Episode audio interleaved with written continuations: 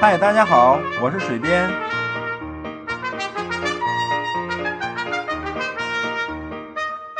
闲聊是一切沟通的开始。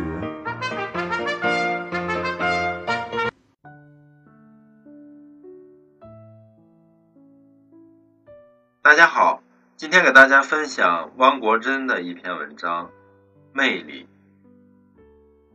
独特是魅力的佳境，如果完全跟随流行，也就等于混同于一般，这样还有多少魅力可言呢？个性是具有成熟的魅力的一种标志。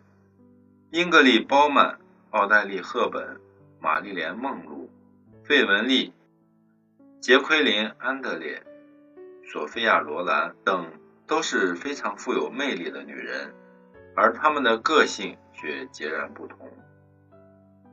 一般而言，名著大都能成为畅销书，而畅销书却并不一定成为名著。两者之间一个显著的区别是，名著具有永久的魅力，而畅销书只具有短暂的魅力。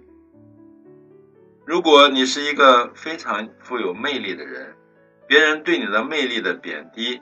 更证明你的魅力的巨大，以致使有些小心眼的人不贬损你一番，就难以获得心灵上的平衡。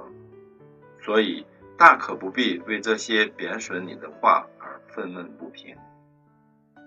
一个太富有魅力的人，他的生活失去了宁静；一个太没有魅力的人，他的生活会过于冷清。失去宁静者劳心。过于冷清者伤神。男人的魅力在于勇敢，女人的魅力在于含蓄。距离产生魅力，有许多事情的魅力是在我们愈走愈近或愈走愈远的过程中逐渐变大或逐渐变小的。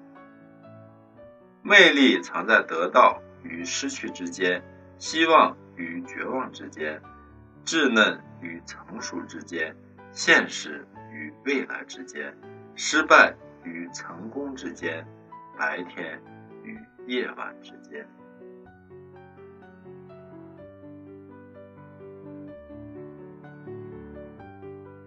这篇文章摘自《汪国真全集》。谢谢收听和订阅水边的电台。